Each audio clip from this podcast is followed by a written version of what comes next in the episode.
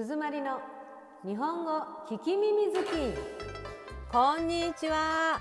日本語大好きな皆さん。日本語の芸人鈴まりです。このポッドキャストは初級が終わった学習者の皆さんにちょうどいいレベル。だからたくさん聞いてちょっと頑張ったら中級へ行けるよ。それじゃあ今日もしばらくお付き合いのほどよろしくお願いします。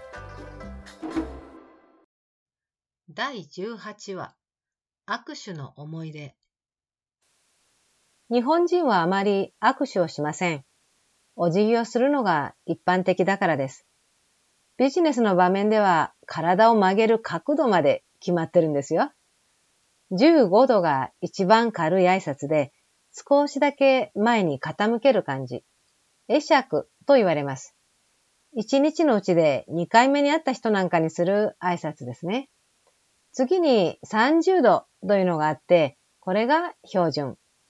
自己紹介の時のよろしくお願いしますはこれでいいと思います。そして最後に45度というのがあって、これが一番丁寧な挨拶。曲げた後、2、3秒そのままにすると、なお効果的です。もう、ストレッチ体操のレベルですから、めったに出ない。いや、出したくない挨拶ですね。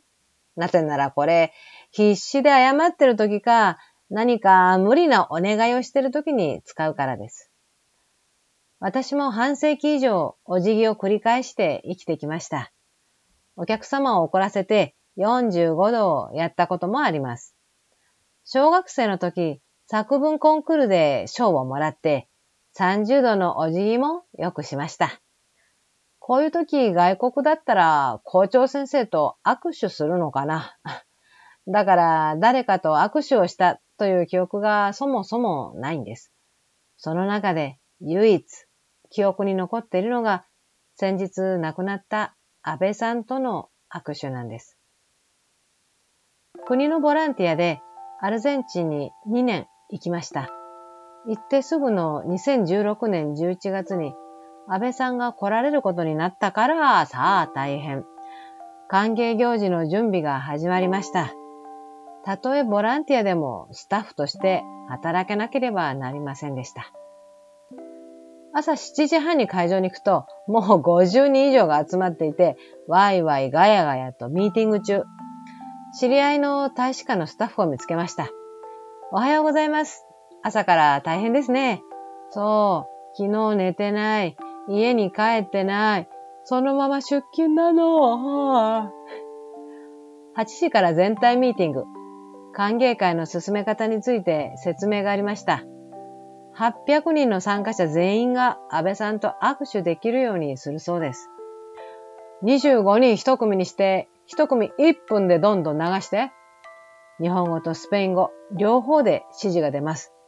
みんな大声で話すので、まるで喧嘩しているようです。安倍さんがいらっしゃる前にすることがいっぱい。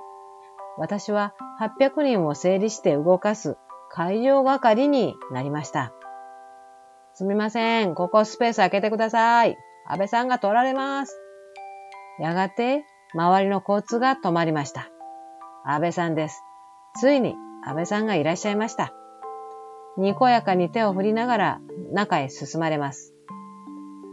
ブラジルオリンピックの閉会式でマリオはパイプを通り抜けてこちら側に出てきました。日本とアルゼンチンも地球の真ん中を通って繋がっています。スピーチでこう述べられた後、握手会がありました。安倍さんの手は暖かかったよ。大きくてふっくらしていたよ。外で働いていた私の手は冷たかったけど、こういうのが記憶に残るんだろうなと思っていたら、案の定、そうなりました。テレビで安倍さんを乗せた車が東京の街を回るのを見ました。政府の建物の前では首相や政府関係者が一斉に45度のお辞儀をしていました。ああ、45度は深い尊敬の気持ちを表すときにも使われるんだと思い出しました。ご冥福をお祈りいたします。